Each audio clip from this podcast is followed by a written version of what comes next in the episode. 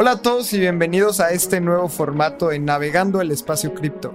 Y tú que nos escuchas en Spotify o en alguna plataforma de podcast, queremos invitarte a que nos veas todos los lunes a las 7 de la noche en Navegando el Espacio Cripto, un live que hacemos en YouTube y en Twitch, en donde repasamos las noticias cada semana. Y también, si nos estás escuchando en Spotify, lo estamos haciendo de una manera para que tú también te puedas informar de las noticias y tengas dos episodios a la semana de Espacio Cripto. Así que con esto empezamos en Navegando el Espacio Cripto. Hola a todos y bienvenidos a un episodio más de Navegando el Espacio Cripto. Ya esta es la semana 4 que grabamos estos en vivos los lunes a las 7 de la noche. Y esta semana hay varias cosas. Creo que lo, lo más a recalcar y de lo que más queremos hablar es en mi parecer, de ApeCoin, que ahora ya está listándose en todos lados. Fue lo que más sonó en la semana y también tenemos noticias más. Abraham, ¿cómo estás? Lalo, ¿todo bien? ¿Y tú? ¡Feliz cumpleaños! Antes que todo. Muchas gracias. ¿Cómo lo pasaste? Me regalaron un Dr. Simi, güey. Estoy muy emocionado con, con mis regalos de cumpleaños. Creo que lo que más me gusta es que realmente la gente eh, es muy detallista también, por ejemplo, en, The Taoist, ahí sabían que me, que me gustaba el pulque, me regalaron un pulque, me regalaron un libro. Se, se, me hace cosas bien cool de la gente que nos escucha. Estoy muy contento por eso y muchas gracias por lo del cumple. Hombre, qué bueno, felicidades, me da mucho gusto otro año más. Vamos a hacer muchas más cosas en Espacio Cripto y como dices, justo uno de los temas que más queremos hablar es todo este, lo que está pasando alrededor de ApeCoin, Yuga Labs comprando los derechos de los punks. Vamos a hablar mucho de eso, de NFTs. Y antes de entrar ahí, el clásico de la semana, veamos el precio. No es para especular, no es para que compren en este instante o no son consejos de, de inversión, obviamente. Son nuestras... Nada más queremos saber dónde estamos parados y eso es muy importante siempre. Entonces, empecemos analizando lo que siempre vemos, Bitcoin y Ether. Bitcoin, esta semana, ahorita el precio de Bitcoin está en 41 mil dólares. Y cuando vemos el chart de 7 días, abrió la semana en 39 mil 500, llegó a un máximo de 42 mil 241 dólares. Y ahorita en este instante tradea en alrededor de 41 mil 104 dólares. ¿Cómo viste el precio esta semana, Lalo? Pues bien, un 5% arriba siempre es bueno. Eh, y es que tenemos varias cosas de qué hablar sobre el tema del precio. A ver, si vemos la, la semanal, tenemos un cruce negativo en, en, las medias móviles. Que esto pues realmente no es algo súper eh, alcista para Bitcoin. Pero también tenemos varias noticias en las que podría verse muy volátil el precio. Y creo que lo que más se viene, y esto puede afectar a Bitcoin y a todas las criptos, es el merge de Ethereum. Entonces, ¿qué va a pasar en el merge? Y probablemente vaya a pasar en junio julio. La fecha no es exacta, entonces no podemos decir tampoco aquí en el navegando una fecha para el merge. Pero lo que va a pasar es que se va a reducir la emisión de, de, de los Ethers. Y se va a reducir prácticamente en un 90%. Esto significa que vamos a tener la misma reducción que tres halfings de Bitcoin. Y esto pues obviamente es súper positivo porque menos, menos activos en circulación, entonces la demanda es mayor. Por lo tanto, se puede estimar de que el precio pueda estar al alza. Entonces, eso es algo que tenemos que estar viendo en los mercados porque el merge de Ethereum, y sabemos que es la segunda criptomoneda más importante, se viene en los próximos meses. Entonces, eso es algo que hizo que Ethereum tuviera una semana mucho más alcista, casi un 10% en la semana. Y creo que ahora todos nuestros ojos tienen que estar ahí. En el merge, en la semana abrimos alrededor de 2500, ahorita estamos en 2900 y pues está interesante. O sea, es, un 15% de, de utilidad esta semana. Pero también tenemos que pensar que está muy lateral. Hemos estado así desde el primero de enero, entre los 3000 y 2500. En, en Ethereum y en Bitcoin hemos estado entre los 4500, llegó a bajar a los, a los perdón, 45 mil, llegó a bajar a los 35 mil. Y no, y no nos hemos movido de ahí en todo el año. Así que, pues la gente que, que quiere volatilidad no ha habido demasiado. Creo que, o sea, ha habido muchos movimientos laterales justo. Y, pero sí ha habido mucha volatilidad. Yo he visto mucha volatilidad, o sea, sub bajadas de 5%, 10%, subidas de 5%, 10%. Entonces a los traders les encanta eso. Y lo que dices del merge de Ethereum es para mí de lo más importante que va a pasar en la historia de cripto. Y explicando un poquito de qué es esto, básicamente Ethereum va a migrar de un proof of stake, de un proof of eh, work, de un medio de proof of work, donde se valida con minería, a proof of stake, donde el poder computacional se, se valida en la nube y no con hardware. Entonces, en lugar de producir bloques con hardware, como lo hacen hoy los mineros, invirtiendo energía eléctrica para producir un bloque, van a invertir recursos computacionales como software. Entonces eso lo hace un blockchain, lo va a hacer un blockchain mucho más limpio, mucho más escalable y también va a incrementar mucho su descentralización y eso va a tener un impacto en la emisión, como decía Lalo, muy importante. Para mí, tenemos que hablar mucho del merge de Ethereum en los próximos meses. Eh, y en cuanto al precio, como saben, yo odio ver el precio, pero pues es algo que siempre tenemos que estar viendo porque es un gran proxy para saber cómo está la industria. Y estoy muy bullish en Ethereum, la neta. Muy bullish. No es consejo de inversión como siempre, not financial advice. Pero pues es la realidad, así me siento. Y hay muchas noticias que me hacen muy bullish. Entonces, empecemos con la primera noticia que nuestro gran analista Diego siempre nos ayuda a, consolidar. Y la noticia, la primera noticia de esta semana es algo que pasó la semana pasada y es que Yuga Labs, los creadores de los Board Apes, los Board Apes son, todos conocemos los Board Apes, son estos monos, estos NFTs, eh, Board Mones, no, Board Apes. Eh, son los monos que son los Profile Pics, la mayor colección de NFTs, una de las mayores colecciones de NFTs. Los tienen Justin Bieber, Selena, no, este, Serena Williams, Jimmy, Jimmy Kimmel, Paris Hilton. Eh, lo que hizo esta empresa, que es la empresa dueña de, de los Bored Apes, compró los derechos de los CryptoPunks. Los CryptoPunks son la colección de NFTs, la primera colección de NFTs de Profile Pics que fue más exitosa en el hace mucho tiempo. Eh, fueron. ¿Por qué es importante esto? Porque Larva Labs era la empresa dueña de los derechos de estos NFTs. Y lo que tenían, aquí estamos viendo en OpenSea cuáles son los CryptoPunks. Y son estas imágenes pixel en un formato de píxeles.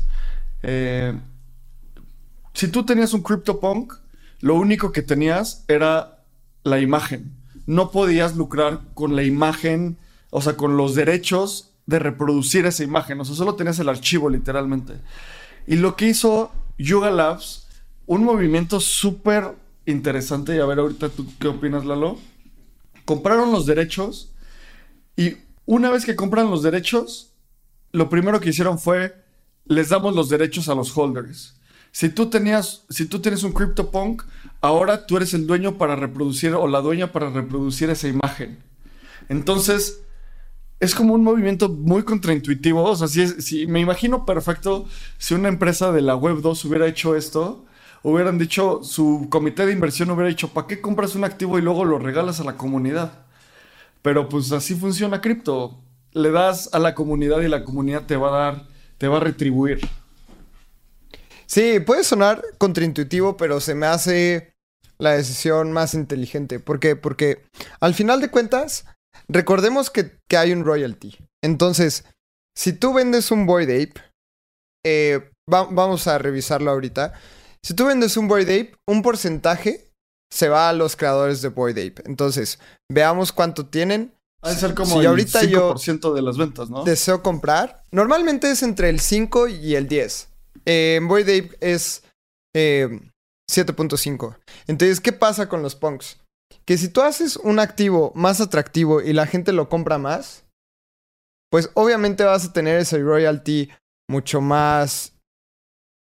Eh, mucho más volátil, o sea, más gente te va a traer más royalties. Entonces, mientras más se vende y se compre un CryptoPunk, pues más dinero le va a traer a, Yuga Labs. Y esto se me hace la razón financiera detrás, pero ellos están viendo a un plazo mucho más largo que nada más un royalty. Sí, o sea, yo también tengo muchísima curiosidad de qué va a hacer Yuga Labs, porque no estoy seguro cómo pueden implementar ese royalty en el blockchain, ¿sabes? O sea, desde que se generó la colección de los Bored Apes, eso lo...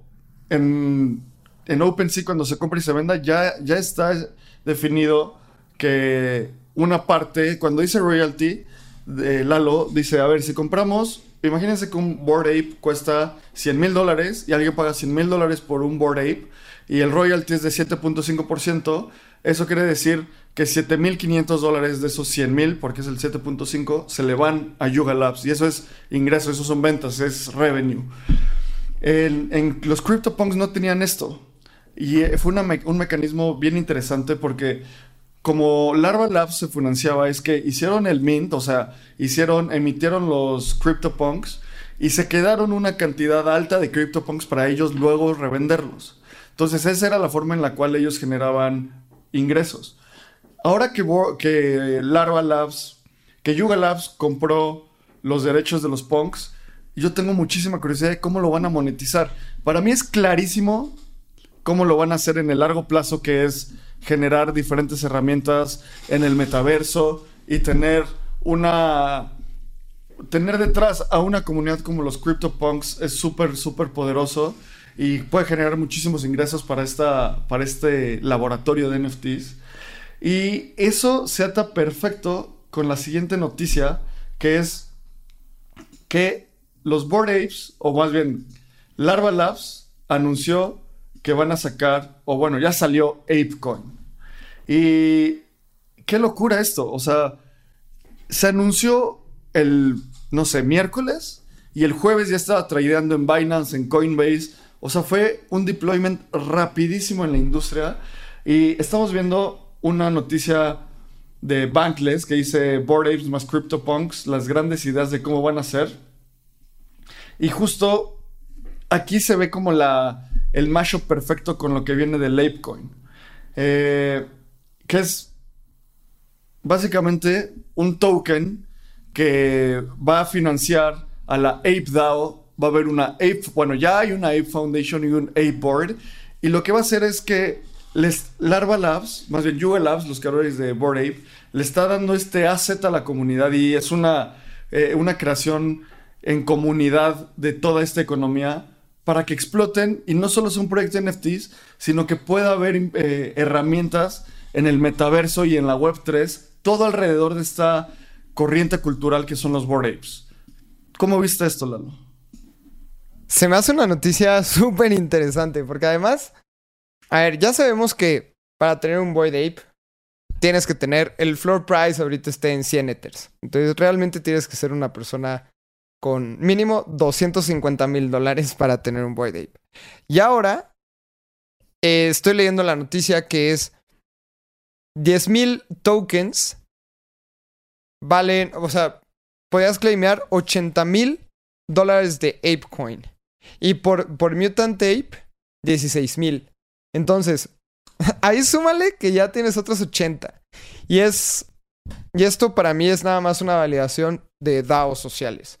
Porque lo que hemos visto y hablado varias veces es que ahora va a tener una gobernanza el token. Y la gente que tiene el token va a poder votar para tomar decisiones dentro del ecosistema de los de, de Boy Ape Yacht, Club. Entonces va a haber una gobernanza ahí esto se va a hacer una DAO, va a haber toma de decisiones y ahora lo que está pasando es que le están dando el poder a, los holders de los Bored Apes en toma de decisiones. ¿Y qué es lo que están diciendo? Es que van a hacer una película, es que van a hacer videojuegos con los Bored Apes. Entonces, esto realmente para mí puede ser el próximo Disneyland, ¿no? O el próximo Marvel, o la próxima gran marca de cine, de videojuegos, porque está dentro de la cultura pop y está más arraigada que muchas otras cosas que llevan años. Entonces creo que esto es solo el comienzo del primer proyecto de NFTs dentro de una cultura pop que viene a, a un largo, un largo plazo y nadie le gana a los Boyd Apes. Sí, y o sea, con esta conjunción que están haciendo, ahora Yuga Labs va a tener Bored Ape, eh, Mutant Ape y los CryptoPunks. O sea, tres de las colecciones de NFTs más importantes en el mundo. Y no sé, estoy. Yo estoy súper interesado en esto. Creo que este proyecto es la convergencia perfecta entre lo que a ti te gusta y lo que a mí me gusta. O sea, NFTs y DAOs. Y mucha gente como que le tira hate a los Bored Apes. Porque sí, son, puede ser un poco un, proyecto bastante elitista, muy para gente adinerada. Y a final de cuentas lo que están haciendo con esto, yo como lo veo, es abrirse aún más a la cultura de Web3 y a la cultura de DAOs y a la cultura de inclusión. A final de cuentas van a hacer, lo lanzan para hacer una DAO y un airdrop distribuido en los token holders, que en los token holders de los NFTs, si tienes un ape, te, da, te hacían el airdrop como dijiste. Entonces solo van a seguir construyendo más y más y más cosas en esto. No sé, me encantaría tener un ape, pero pues llegué tarde a la fiesta. Me encantaría estar en el centro de esto, de este mundo para ver cómo evoluciona. Y si tienes un board ape y estuviste debajo de una roca las últimas dos semanas, ahora puedes claimear eh, tus tokens de ape. Entonces, algo que también me parece súper interesante es que puede que esta sea la primer DAO donde está Jimmy Kimmel, donde está Serena Williams, donde está Paris Hilton. ¿Y qué poder tiene eso? O sea, esa gente tiene un poder de convocatoria brutal. Solo va a haber, solo va a continuar creciendo y tengo muchísima emoción para ver qué otros eh, proyectos de NFTs exitosos van a sacar sus, tokens. Eh, los Cool Cats, Doodles, no sé. Y esto, esto se me hace también súper interesante porque no, no, había pensado en lo que decías, ¿no? Que ahora Eminem va a estar en una DAO, Jimmy Fallon va a estar en una DAO, eh, todos estos grandes artistas, pero también hay DAOs que se juntan para comprar Boyd Apes. Y esto también es súper interesante porque, por ejemplo, tú y yo no tenemos un Boyd Ape, pero si queremos participar y tener un poquito de voz y voto, podemos unirnos a una DAO que tengan Boyd Apes y ser parte y estar dentro de la DAO que está el mismo Eminem o, Justin Bieber. Y aquí es eh, descentralizar hasta el próximo Marvel. Poder, y, lo que decías al principio, si tú tienes un Boyd Ape, tienes el poder de monetizarlo como quieras.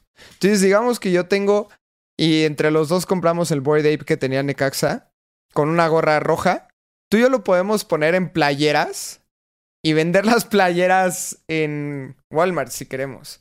Entonces, vamos a ver un montón de Boyd Apes. Probablemente Justin Bieber vaya a monetizar su Boyd Ape, este, Paris Hilton, todos estos grandes artistas, pero las mismas DAOs también. Entonces, yo no me imagino algo eh, súper descabellado ver un Fortnite eh, o skins de Fortnite edición Boyd Ape. Porque lo hemos visto con Deadpool, lo hemos visto con Spider-Man, lo hemos visto con un montón de personajes probablemente ahí vaya a estar un Boy Ape. Sí, es cuestión de tiempo para que este tipo de cosas tengan aún más tracción. O sea, ya tienen demasiada tracción, van a seguir escalando. Y justo estamos viendo ahorita el tweet de ApeCoin, que ya es una cuenta verificada, y que dice, introduciendo ApeCoin. El ticker es Ape, APE, eh, un token para cultura, gaming y comercio usado para empoderar la, la comunidad descentralizada construyendo en la frontera de la Web3. Me encanta esa tesis. Creo que eh, es un super move todo lo que hizo Yuga Labs. Primero comprando CryptoPunks, sacando su token. A ver qué viene. A ver qué viene. Y creo que también queda perfecto para la siguiente parte de las siguientes noticias que tenemos, que es pero creo que tenemos una pregunta de, Dave Rincón. Y dice: ¿Creen que Boy Dave llegue a destronar a Decentraland por el trailer que publican el otro día con otras colecciones? Justamente el, el trailer veíamos varias colecciones, como había dicho Abraham, que era. Eh, y ahorita lo está proyectando, pero en, el trailer podemos ver a Boy Dave, podemos ver Cool Cats, podemos ver hasta Pudgy Penguins. Eh, no sé, creo que son un complemento y no es como destronar, que Dave vaya a destronar eh, de Centraland. Más bien, va a estar muy cool que si tienes un Dave vayas a Decentraland con tu traje de Boy Dave. No sé, yo así lo veo. Sí, y, y creo que a final de cuentas, Decentraland para mí es un protocolo que muchos otros implementaciones pueden utilizar. Al final, eh, yo no creo, creo que será un gran error que mucha gente empiece a construir una cantidad brutal de metaversos que no estén interconectados. Creo que después tenemos que llegar a esa interconexión.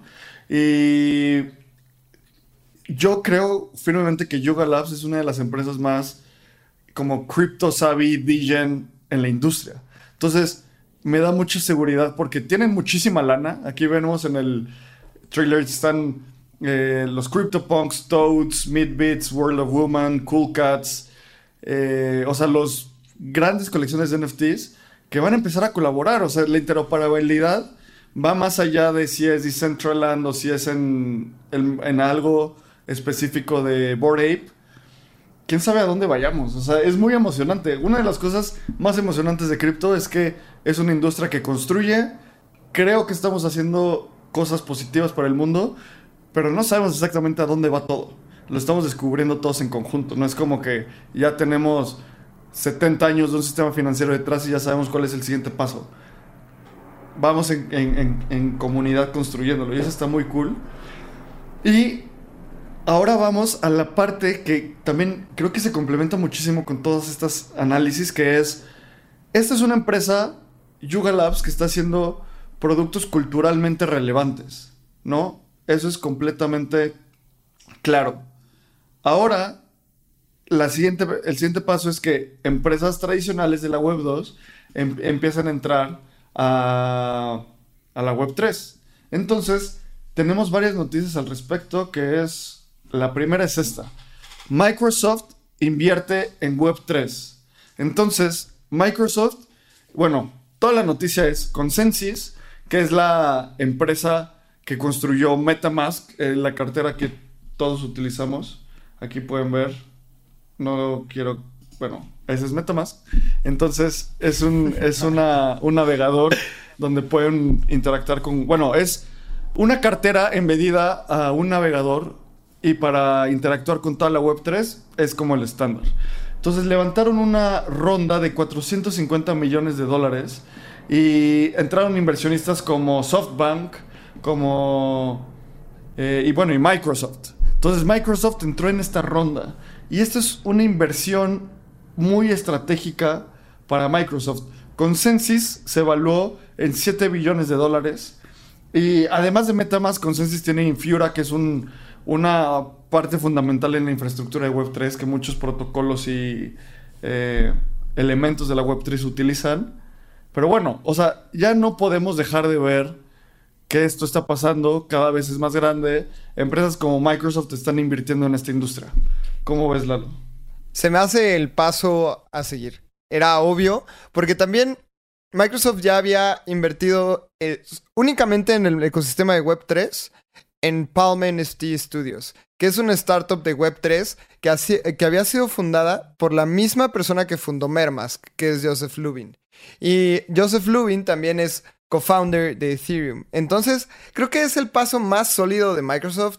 Microsoft no iba a ir a invertir a, cosas chicas, más bien se fue a la wallet más importante de la Web3 con uno de, los genios de la Web3 que está construyendo eh, herramientas. Porque si vemos otros co-founders como es, bueno, Vitalik sigue eh, muy metido en Ethereum, tenemos a Gavin Wood que está en Polkadot, tenemos a, Charles Hoskinson que está en Cardano. Entonces como que todos ellos se metieron a protocolos, pero como sabemos, pues los protocolos son mucho más descentralizados. Microsoft quería estar en un lugar en donde tuviera un poco más de descentralización de voz y voto. Eh, y creo que el, no hay mejor inversión que en MetaMask en estos momentos. Sí, o sea, y más para lo que quiera Microsoft, creo, creo, que es un fit bastante claro, que es, eh, pues Microsoft tiene muchísimos servicios institucionales, ¿sabes? O sea, no solo el navegador o bueno, el sistema operativo, pero tiene muchísimos eh, servicios como Azure en la nube. Y Consensus puede ser un movimiento estratégico para que Microsoft empiece a adoptar Web3. Va a ser cuestión de tiempo para que todas las laptops o todo lo que tenga eh, el sistema operativo de Microsoft tenga una wallet nativamente integrada, ya por default. También mucha gente va a querer construir cosas sobre la Web3 y va, probablemente va a utilizar Consensus. Y algo que se me hace súper motivador es que en 2018 el fundraising, o sea, de empresas que estaban alrededor de blockchain, en, de startups, levantaron 4.7 billones de dólares. En 2019, 3.1 billones. En 2020, 3.1 billones otra vez, billones, o sea, miles de millones. Y en, en 2021 fueron 25.2 billones. O sea, está explotando el mundo de venture capital invirtiendo en empresas de blockchain. Entonces, si quieres poner una empresa de blockchain, tal vez ahorita es un buen momento, porque va a haber mucha gente queriéndote dar dinero si tienes una buena idea y tienes la capacidad de ejecutar, que eso es lo más importante siempre. Eh, y hay, siempre hay como sentimientos encontrados en este tipo de inversiones porque justo la semana, hace un par de semanas hablamos de cómo MetaMask bloqueó a usuarios en Venezuela, entonces todos estos temas de debate de la descentralización es un espectro, dónde estamos cayendo. A final de cuentas, todo lo que haga crecer a la industria creo que es bueno. Y más cuando hay gente como un ex fundador o bueno, un cofundador de Ethereum liderando estas, estas empresas, ¿sabes? O sea, y en, otras noticias de esta semana, Microsoft no fue, no es la única empresa volteando a ver a la Web3. Otra cosa es tu empresa favorita, Lalo, No, y, es que, quería añadir también, porque estuvo súper interesante que eh, Lubin después de todo este levantamiento de, capital, dijo que está haciendo un. está intentando progresivamente llegar a la descentralización. Lo que deja pensándonos que también quiere. Bueno, también dijo que, quiere priorizar la seguridad y mejorar la interfaz de Metamask. Entonces, esos fueron como las tres tesis que, que dice para lo que está levantando capital. Descentralización progresiva, eh, priorizar seguridad y mejorar la, interfaz, que realmente sigue siendo algo muy difícil. Utilizar Metamask no es, no es muy intuitivo que digamos, y dijo que lo está logrando. Pero también es súper interesante que uno de sus planes, y también lo he estado diciendo y lo podemos ver en, en decrypt.co y en, y en otros sitios de noticias, es que lo que Lubin dijo fue crear una DAO eh, Dice, y, lo voy a citar. Eh, hay una DAO formándose en estos momentos alrededor de Metamask. Y dice, eh, no va a gobernar Metamask, pero va a permitir a la creación de nuevas piezas dentro de Metamask. Ya que el airdrop mejor de una vez, ¿no? Sí, ya, es más obvio. bueno, claramente súper especulado, pero él mismo está diciendo que, que, va a haber airdrop. Y para la gente que nos escucha y hemos nosotros platicado con mucha gente y pues nosotros también estamos muy metidos, la única manera de saber que eh, Consensus, que un usuario está utilizando Metamask, es haciendo swaps dentro de Metamask. Porque recordemos que Metamask es una cartera en donde tú ingresas tus llaves privadas y tú puedes interactuar con la blockchain. Eso es una cartera. Pero con Consensus, la única manera de saber que Abraham es usuario de Metamask es haciendo swaps. Entonces, probablemente, y se dice que por ahí pueda caer el, el airdrop. Obviamente, esto es especulación. Nosotros no somos amigos de, de Lubin. Sí, no tenemos alfa ni insider information aún. Pero esta es la única forma de que realmente Consensus pueda saber de que estás usando Metamask. Sí. Entonces. O sea, a final de cuentas, algo que quiero agregar es, hablando con gente fundadores alrededor del en el espacio cripto, viendo sus, sus conferencias, escuchando podcasts, muchas de las personas que hoy están construyendo esta industria genuinamente creemos en la descentralización y entendemos que es un espectro y entendemos que es un camino. Hay gente como Eric Borges que simplemente lo hace y descentraliza Shapeshift. Y hay gente que, como Lubin, que, tiene que pasar por un proceso y que ve la descentralización como el end state. Y hay muchos pasos para llegar ahí. Entonces, sé que puede ser muy polémico. Veamos qué pasa, veamos si al final hace más implementaciones para descentralizar. MetaMask o no, y bueno, mucho de consensus. Al final yo creo que siempre vamos a necesitar algún grado de descentralización, porque hace procesos mucho más eficientes en algunos momentos. Entonces, vamos hacia dónde va. Ahora, la siguiente empresa que estuvo eh, sonando las campanas sobre Web3 este, esta semana fue lo que iba a decir que era una de tus empresas favoritas, Lalo, que es Meta, que dice Mark Zuckerberg dice que los NFTs van a llegar a Instagram. Lo dijo en South by Southwest, esta eh, convención que es súper famosa sobre tecnología, cultura, y ahí habló de cómo es un... Eh, a ver, la cita es, estamos trabajando para traer NFTs a Instagram en el corto plazo. ¿Quién dijo esto? Mark Zuckerberg. Todos conocemos a Mark Zuckerberg. Entonces, justo lo que otra cosa que dice como no estoy listo para anunciar exactamente cómo vamos a cómo va a funcionar, pero sabemos que en los siguientes meses va a haber la habilidad de traer algunos NFTs, algunos de tus NFTs y eh, hopefully en el conforme pase el tiempo poder mintear todo dentro de eh, Instagram.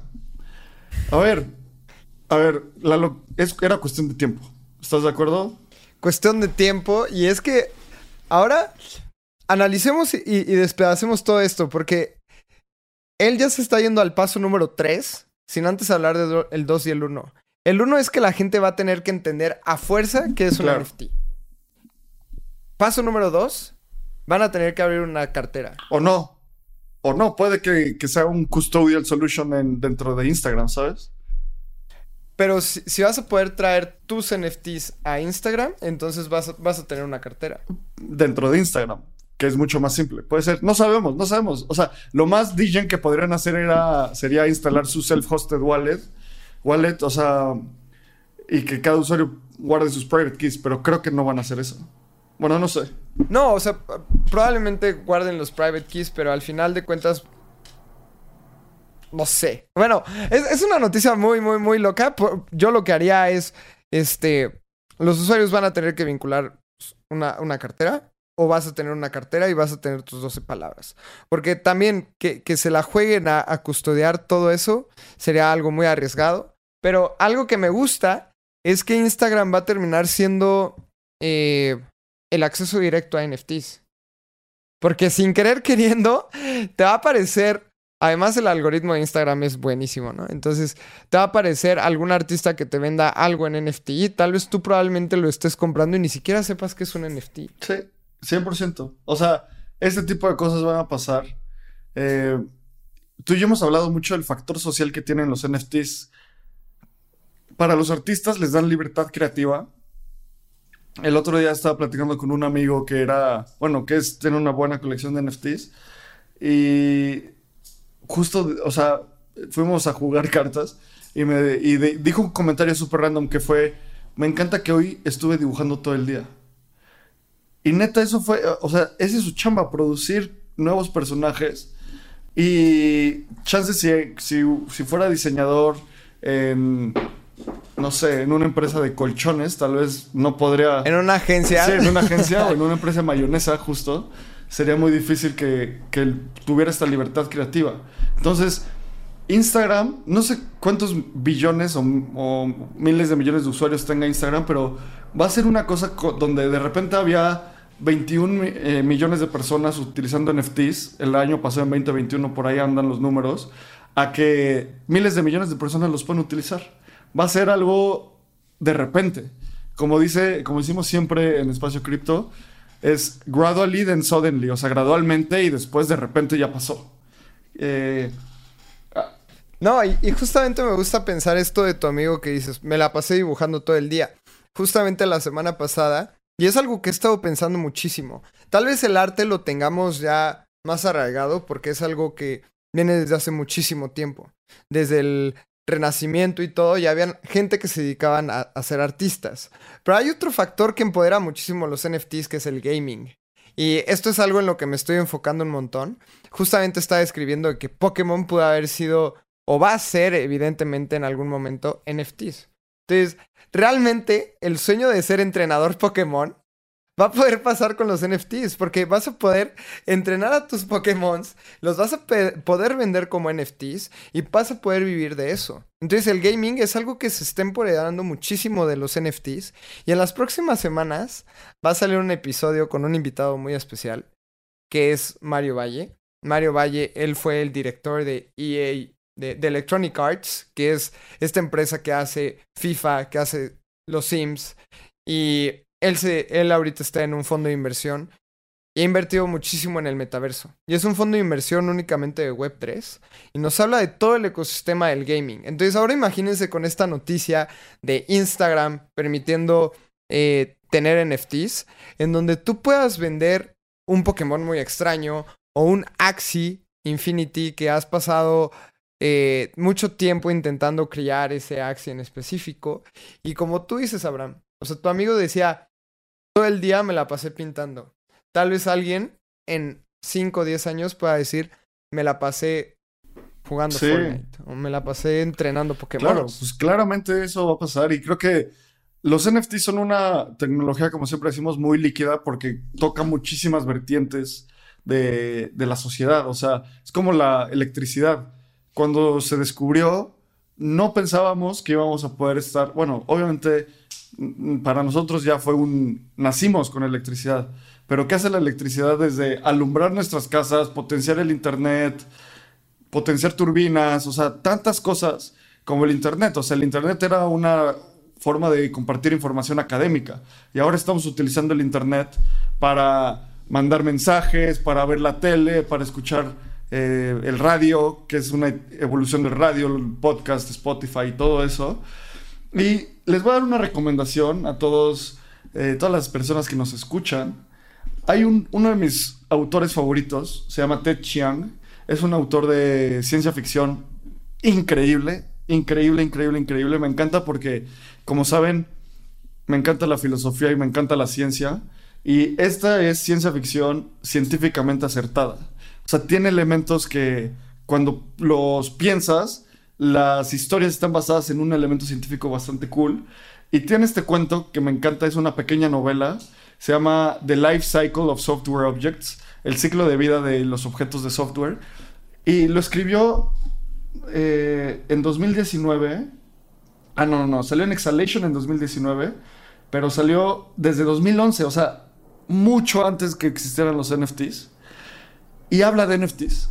En serio habla de NFTs, habla de lo que estás diciendo tú de unos monitos que son software que tiene que son como mascotas.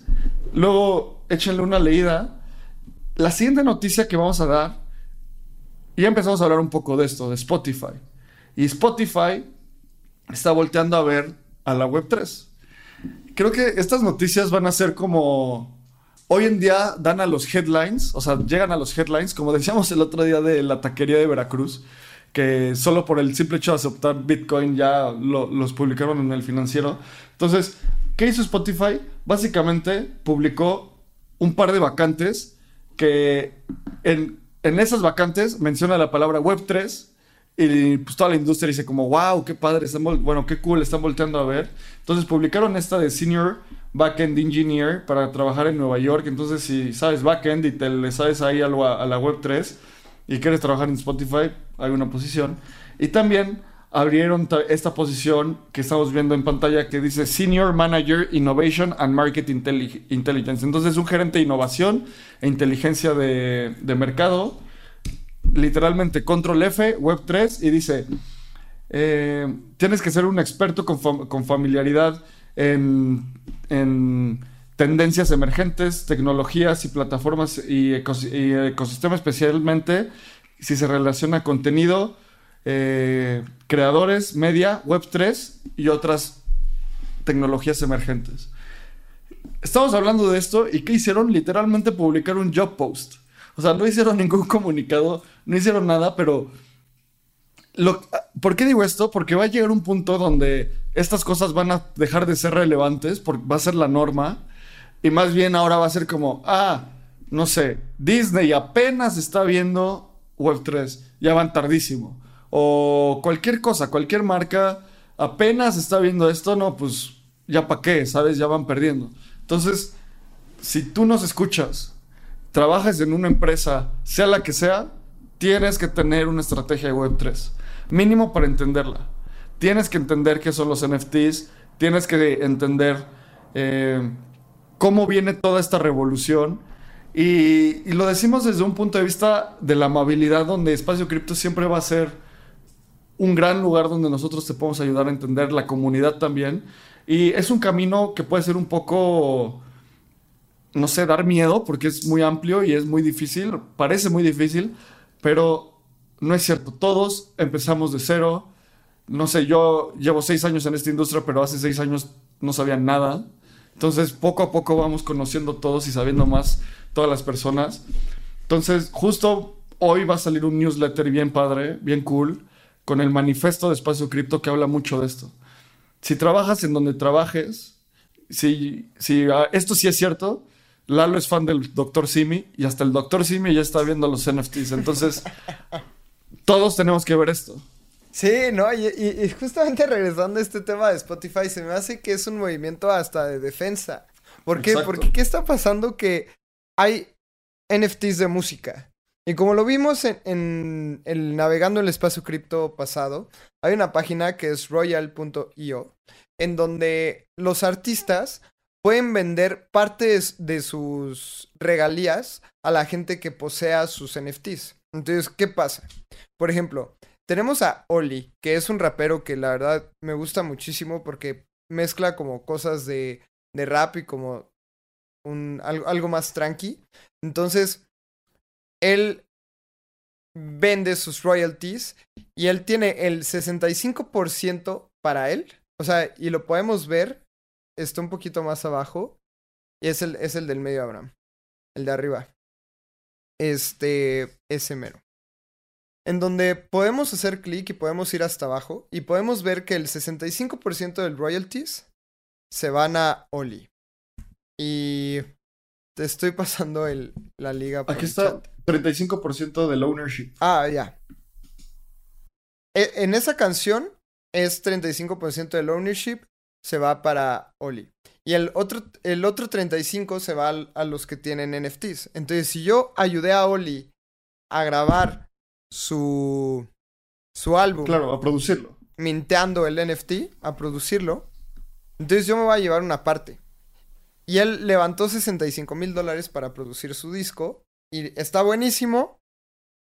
Y ahora Oli, pues está, está generando dinero para los NFT holders. Ahora imagínense en Spotify que hayan artistas en donde lo puedan hacer dentro de Spotify. Y que tal vez Abraham y yo les digamos, oigan, vamos a vender NFTs de espacio cripto. Y el 0.1% de nuestras utilidades se van a ir a ti porque tú nos apoyaste en un inicio a mejorar la producción del podcast. Claro. Entonces, esto se me hace prácticamente el mismo movimiento que Instagram. Instagram haciéndolo para arte, eh, Spotify haciéndolo para NFTs de música. Sí, quién sabe qué, cuál, va, cuál va a ser el producto que saquen, pero justo Julio comenta, próximamente veremos a todas las grandes compañías digitales y no digitales utilizar blockchain. Nadie querrá quedarse fuera. La empresa que no opte por este camino morirá. 100%, o sea, es, es, cuestión de tiempo, es como la empresa, las empresas que no optaron por entrar al Internet, pues murieron. Y grandes empresas van a morir, grandes empresas murieron, o sea, Blockbuster, todos, bueno, no todos, pero muchos fuimos a, a Blockbuster a rentar las locuras del emperador, o sea, a rentar Ghostbusters, o sea, y ya no, ya no existe, ya murió. Entonces, es por una un problema de innovación. Las, las, empresas que no estén cercanas a esta innovación va a, pues van a tener muchísimo, muchísimos problemas. Ahora, queremos pasar una serie de rapid fire, o sea, unas noticias rápidas sobre algunos elementos políticos, o más que políticos internacionales que están pasando en la Web3. Eh, y el primero es que Ucrania, el presidente de Ucrania firmó una orden para legalizar cripto y así distribuir las donaciones que ha habido en, en dinero, básicamente. ¿Qué me dice esto? Y a ver tú qué opinas, Lalo. Esto me dice que cripto, o sea, en todo el estudio que hizo Ucrania, en una situación tan complicada como la que están pasando, tan crítica de tiempo, donde es necesario empezar a hacer algo ya, dijeron la forma más efectiva, eficiente y traceable de hacer esta distribución de dinero es con el blockchain. No es con SWIFT, no es con una red centralizada, no es con el sistema bancario de de Ucrania es con cripto. Entonces, legalicemos rápidamente o hagamos regulación para que haga esto posible de una forma efectiva y rápida, porque así va a ser la forma más eficiente para entregar las donaciones. Justo hace, cuando fueron todos los cheques de estímulo que el gobierno de Estados Unidos imprimió muchísimo dinero, había mucho debate de por qué no lo hacían en cripto. Y pues no estaban listos, no, no tenían la infraestructura, Ucrania que ya no, o sea, es, no le queda de otra, está en, en una situación complicadísima, prefiere esto al sistema bancario tradicional. Solo voy a decir eso. Y es que lo único que están haciendo es legalizando los exchanges, pero ¿qué, está pasando con los, con los exchanges? Los van a tener que, eh, van a tener que reportar. Entonces prácticamente lo que están haciendo es un exchange va a ser algo muy, muy parecido a un banco en Ucrania y van a ser regulados por la Comisión de Mercado de Valores y Seguridad Nacional de Ucrania. Entonces es como la Comisión Nacional, eh, la CNBB aquí en México, la SEC en Estados Unidos, en donde van a tener que eh, regularizarse bajo esta comisión. Y es, es un movimiento muy, muy obvio, en donde la gente va a poder recibir donaciones y lo va a poder monetizar de una manera súper rápida, como dice Abraham. Pero también es un paso a que Ucrania, después de la guerra, ojalá pase muy pronto, sea un, un paraíso cripto, como, como lo es Portugal, por ejemplo. Que en Portugal hay muchísimas opciones, que puedas hacer muchas cosas con cripto, que puedes monetizarlo muy fácil. Así va a pasar en Ucrania. Y esto pues es un paso más hacia la adopción. Lamentablemente no nos gusta que, la adopción venga de una consecuencia de guerra, pero este e, es una manera de hacerlo muy, muy rápido y prácticamente lo único que está haciendo el gobierno ucraniano es reconocer a los, a los exchanges prácticamente como un banco. Mencionas varias cosas que me encantan, o bueno, que se me hacen súper interesantes, que es muchas veces cuando tenemos las situaciones más adversas, es cuando más, o sea, tenemos que encontrar soluciones más rápido y más, e, y más efectivas y mejor. Entonces, es algo natural de la humanidad, o sea, como reaccionar a las situaciones adversas con, tu máximo rendimiento. Y es algo hasta estudiado fisiológicamente. Hay muchísimas historias de gente que está a punto de morir y así le sale fuerza casi que sobrehumana o más eh, energía para continuar haciendo lo que están las cosas difíciles. Y lo que dices justo, Alex, bueno, Alex con, ¿cómo se apellida esto? Borniakov, que es el ministro de Transformación Digital, justo tuiteó, lo estamos viendo, que la ley de activos virtuales fue firmada el 16 de marzo y ahora cripto es, está legalizado en Ucrania y le agradece al presidente y creen que, y literalmente dice, creemos que la industria cripto ofrece una nueva, una nueva, grandes oportunidades económicas. Vamos a hacerlo mejor para traer un futuro más brillante, más pronto, lo más, bueno, más cercano y lo más pronto posible. Entonces, pues sí, es una situación horrible lo que está pasando en Ucrania. A final de cuentas, este, esto es una forma de empujar algo que puede ser muy positivo para la sociedad y viene empujado por el gobierno, no viene empujado por una empresa privada. Entonces es una, eso es algo súper importante. Luego, la siguiente noticia de esto, ya abrí mil tabs, entonces déjenme la encuentro. la siguiente noticia es acerca de los mineros. Los mineros que huyeron de China hicieron de Kazajistán una potencia en cripto, pero ahí hay, ahí hay temas muy, muy interesantes. Entonces, ¿qué es lo que está pasando? En septiembre de 2021, China prohibió las criptos. Y esto fue una noticia que probablemente todos escuchamos o la mayoría de la gente, y todos los mineros tuvieron que huir del país. Entonces, en ese momento hubo un bajón de precio. Eh, los mineros estaban como en, en, un momento de mucha incertidumbre y muchos se fueron a Kazajistán. Entonces, ¿qué es lo que estaba pasando? Que ahí mismo la, luz empezó a ser carísima y, la, y en Kazajistán las cosas no están muy bien que digamos en este momento. Entonces, en este, en este momento se encuentran en una situación civil difícil y el gobierno ha tenido que disminuir la cantidad de energía suministrada a los mineros. Esto también es súper interesante porque los pone entre la espada y la pared, porque tendrán que reinstalarse en otro lugar, como probablemente sea Rusia, porque las condiciones actuales los, ayudan a que se vayan allá, pero sabemos qué está pasando en Rusia, o en Estados Unidos, en donde el poder de minado está muy concentrado. Entonces, tiene que ser como un tema muy, muy crítico y es algo a, a considerar. Creo que Abraham ahorita está enseñando unas gráficas que nos va a explicar, pero para mí esto es una noticia de las más importantes del día de hoy. Sí, creo que... ¿Por qué es importante? A ver, recordemos un poco de... ¿Por qué es importante la minería de Bitcoin? Mientras más mineros haya, hay más computadoras asegurando la, red de Bitcoin. En, los desde cero que vamos a empezar a sacar, les vamos a explicar más sobre esto cuando hablemos de minería. Y el punto es que cuando hay una correlación que podemos ver de qué tan segura es la, red con el precio de Bitcoin. Cuando baja eh, la seguridad de la red, generalmente baja el precio de Bitcoin por muchos como incentivos económicos que hay detrás. Pero lo que decía Lalo es como cuando se prohibió la minería en China, fue, vimos una, la, capacidad de seguridad, que, ¿cómo es la seguridad? Es, se mide en terahashes, que es la cantidad de guesses, de, de sí, o sea, de, soluciones que intentan dar los mineros al acertijo criptográfico de Bitcoin. Uno, te da una seguridad X. Dos, te da el doble y así hasta, hasta básicamente el infinito que podamos tener como poder computacional.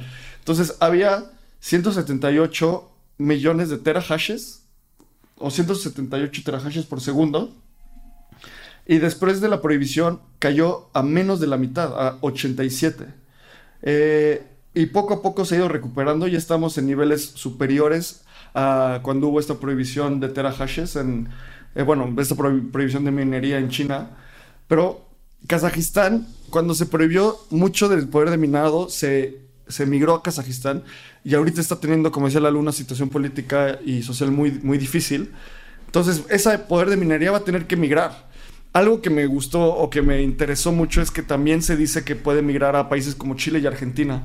Escuchen el episodio que, grabamos con Bit Patagonia, eh, este equipo de mineros una empresa de mineros en, la Patagonia, en Argentina, y hablan de cómo la Patagonia tiene un clima muy optimizado, o bueno, no optimizado, pero muy óptimo, es la palabra correcta, para minar Bitcoin específicamente, o, o blockchains con proof of work.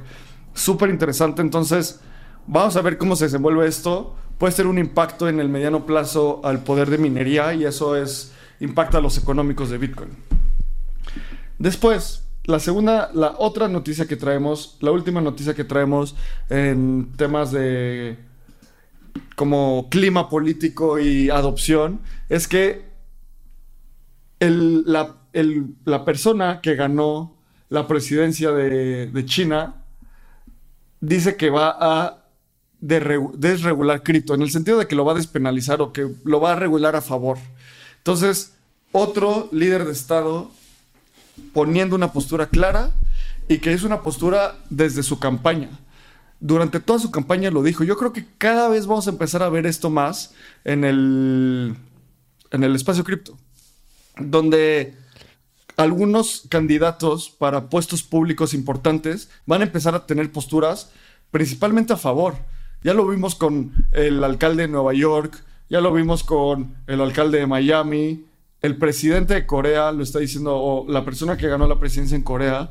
Entonces, de nuevo, se va, esto cada vez tiene más empuje porque los, los gobiernos están entendiendo que va a pasar y es mejor estar entendiendo y, empujándolo. Sí, sí, sí, creo que es algo súper interesante. Además, eh, algo súper curioso que los, que los dos eh, candidatos lanzaron NFTs en su campaña política. Entonces, es algo que probablemente vayamos a empezar a ver. Y solo quería decir que es el, el que ganó en Corea del Sur, no en China, porque sí, claro fue, fue esto en, Corea del Sur. Pero sí, creo que es algo súper positivo para el ecosistema. Y ahora, antes de que acabemos este eh, navegando, porque nos quedan cinco minutos, ¿por qué no hablamos de los NFTs de Telcate, del Tecate sí. Porque, a ver, creo que fue muy, muy buena idea. La ejecución no fue buena, pero es un paso más hacia la adopción. Creo que México está haciendo las cosas muy rápido. Podemos ver al Necaxa eh, con los temas de vendió el 1% de su de, del club en un NFT, este, ya sacó su Board Ape, ahora ya lo vendió para, para donarlo a Ucrania. Este, el equipo de las Chivas también ya está sacando sus NFTs que fueron en, en la blockchain de Avalanche. Y ahora, ¿qué pasó? El Tecate Pal Norte lanzó NFTs y traen unos beneficios bien interesantes. Se celebró el pasado 15 de marzo y eran beneficios eh, que daban eh, dependiendo de su rareza. Entonces podías entrar al servicio de catering con alimentos y bebidas, acceso a un lugar especial, hospitality, eh, en, el, en el evento, puedas ir al backstage. Entonces tenían como sus ciertos niveles. Justamente Abraham los está mostrando. El diseño está muy cool. Y también lo interesante es el precio. Porque aunque no hablamos del precio, el floor price está arriba de 250 dólares. Entonces, Abraham, ¿tú qué ves en esta noticia? Muchas cosas. Lo primero es. O sea, esta conexión entre el mundo físico, beneficios en el mundo físico y NFTs va a continuar creciendo y es una de las tendencias que yo veo más grandes para 2022 y los próximos años. Si tú comprabas, o sea, en el mint, cuando recuerden que cuando compras un NFT, cuando lo minteas, no sabes cuál te va a tocar al inicio. Cuando, es, cuando se revelan. Después, cuando ya vas en OpenSea y lo compras, pues sí, obviamente puedes saber cuál vas a comprar. Pero en el momento de la. En el punto de incepción, no sabes. Entonces, si tenías un Golden Lion, si te salió un Golden Lion, que lo, lo vemos aquí en pantalla, Personalmente no me encanta el diseño. Se me hace feo. Pero eso es mi opinión personal. Eh, este, si tienes uno de estos, te da acceso al hospitality. Eh, a ti y a cinco amigos en un camerino en el área exclusiva de backstage reservado para los artistas de Tecate para el Norte. Esto incluye eh, catering, lo que sea, Lalo. Me encantaría este perk. O sea, ayer fui a ver a Zetangana al vivo de Latino y me encantaría tener esto, comprarlo y... O sea, va a estar increíble eso, ¿sabes? Ahora, lo que no estuvo bien es que anunciaron, o sea, no fue una buena ejecución porque anunciaron que el Mint era a las 12 y cuarto, pero terminó a las 12.13. Obviamente mucha gente se enojó y eso es por qué, porque, uh, bueno, esta es mi hipótesis, no tengo, no he hablado con ellos ni Tecate para el Norte, si nos estás escuchando, queremos hablar con ustedes. Eh, pero obviamente fue un error porque alguien mintió directo del smart contract sin tener que pasar por una interfaz gráfica. Alguien que es cripto sabe lo puede hacer y aprovechó. Yo creo. No sé cómo haya sido. Para mí creo que puedo que haya, sido uno de esos errores. Entonces, si vamos a OpenSea, ya los puedes comprar ahí. Vamos a listrarlos del precio highest last sale. Vamos a ver en cuánto quedó. Alguien compró en 10 Ether este, este, no sé, Legendary Lion. Y lo que te da, lo que te da es que tiene esta máscara legendaria dorada. Y la máscara legendaria con el logo de Tecate te brinda acceso doble de por vida al hospitality de nuestro evento. Esto te incluye los siguientes beneficios. Acceso al hospitality del festival y todos sus beneficios, las dos zonas VIP, barra libre de bebidas internacionales, baños de lujo exclusivos. O sea, esto va, solo va a seguir creciendo. 100%. Fueron más, pagó más de 25 mil dólares, 500 mil pesos por este NFT. Probablemente es alguien que le encanta el Tecate Pal Norte. Y algo que también me gusta muchísimo de esta colección, o bueno, algo que se me hace muy curioso, es su volumen. Porque la gente realmente lo está comprando y vendiendo. No lo Porque hay veces que vemos unas colecciones algo interesantes. Y tenemos un volumen de 85 Ethers muy respetable, que son aproximadamente, déjenme hago el cálculo, 223 mil dólares. Entonces, más de 4 millones de pesos se han comprado y vendido en el NFT pal- eh, en los NFTs del Tecate Pal Norte. Esto está. Esto probablemente es de las cosas más interesantes a ver. Y yo creo que el Tecate Pal Norte ya no va a dar un paso atrás, porque estamos viendo todo el dinero que generaron. Estamos viendo que muchos medios están hablando del Tecate Pal Norte, no por el hecho de la música, sino por el hecho de la Web3. Y esto creo que es un parteaguas para que todos los eventos de música tengan cosas así. Esto va a ser un parteaguas para que otras industrias vean a los NFTs como un medio de financiamiento. Porque recordemos que en el COVID les pegó muchísimo. Entonces, esto es una manera de tener muy buen financiamiento, que hayan pagado eh, medio millón de pesos por un acceso a un festival. Esto valida la idea de que los NFTs están para quedarse. Los NFTs con utilidad están todavía más para quedarse. Y a mí se me hace, el, el volumen es algo que se me hace increíble.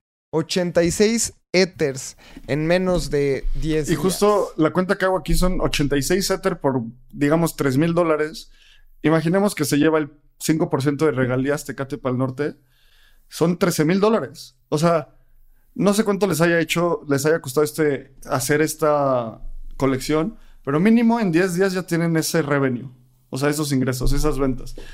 Es una nueva línea en su estado de resultados. Ventas de NFTs, está en Ether. Ahora, alguien en la cervecera tiene que ver cómo liquidar esos Ether o qué hacer con ellos, ¿sabes? Entonces, es súper interesante. Métanse a explorar en, en OpenSea esta, esta colección. Ahorita estamos viendo el león que se vendió en 10 Ether en 28 mil dólares. Y de nuevo, si alguien cree que los NFTs son una estupidez, pues ok, está bien, pero que vean la data. Alguien pagó esto. Y eso vale porque alguien lo pagó, simplemente. Así que para mí es una validación súper importante. Vamos a seguir viendo este tipo de cosas. Hay un mercado brutal que alguien va a tomar. Estoy seguro que alguien va a tomar este mercado y lo va, a ayudar a las marcas a ejecutar esto. Así que veamos a dónde nos lleva la industria. Como siempre, muchas gracias por, por vernos, por seguirnos. A mí me pueden encontrar como arroba en Twitter. Lalo es Lalo Crypto. Eh, súmense a nuestra comunidad en Telegram. Súmense a todas las, véannos en todas las, eh, todos los contenidos que estamos haciendo. Y a partir de la próxima semana les tenemos una gran sorpresa que puede que empiece con P y termine en OAP, pero no estamos seguros. Así que esténse al pendientes para ver qué viene. Sí, así como el Tecate Pal Norte quiere sacar sus NFTs con utilidad, Espacio Cripto no se va a quedar atrás.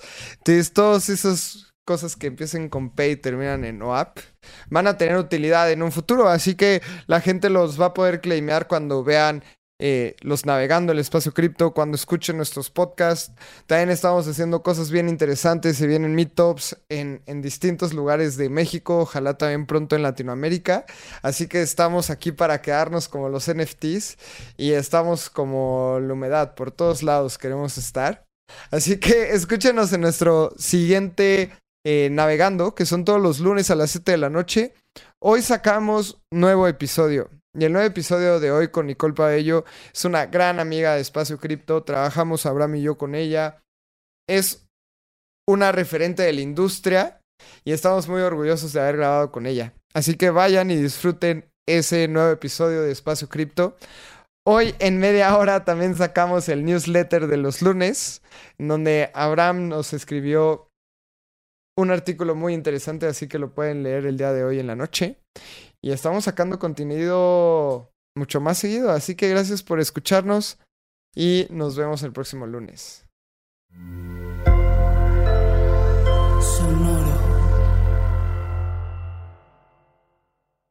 Este guion de Mundo Futuro lo escribió una inteligencia artificial. Imagina un mundo donde la tecnología se convierte en una extensión natural de nuestras vidas. Donde cada experiencia se eleva a niveles inimaginables de simplicidad. Un mundo donde los límites se desdibujan y las ideas se hacen realidad con un solo toque. El mundo cambiará más en los próximos 10 años que en los últimos 100. Yo soy Jorge Alor. Yo Mario Valle. Y yo Jaime Limón. No te pierdas Mundo Futuro, el principio del fin. Disponible en cualquier plataforma de podcast. Mundo Futuro, Mundo Futuro.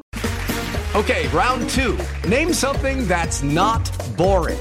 A laundry? Ooh, a book club. Computer solitaire, huh? Ah, oh, sorry, we were looking for Chumba Casino.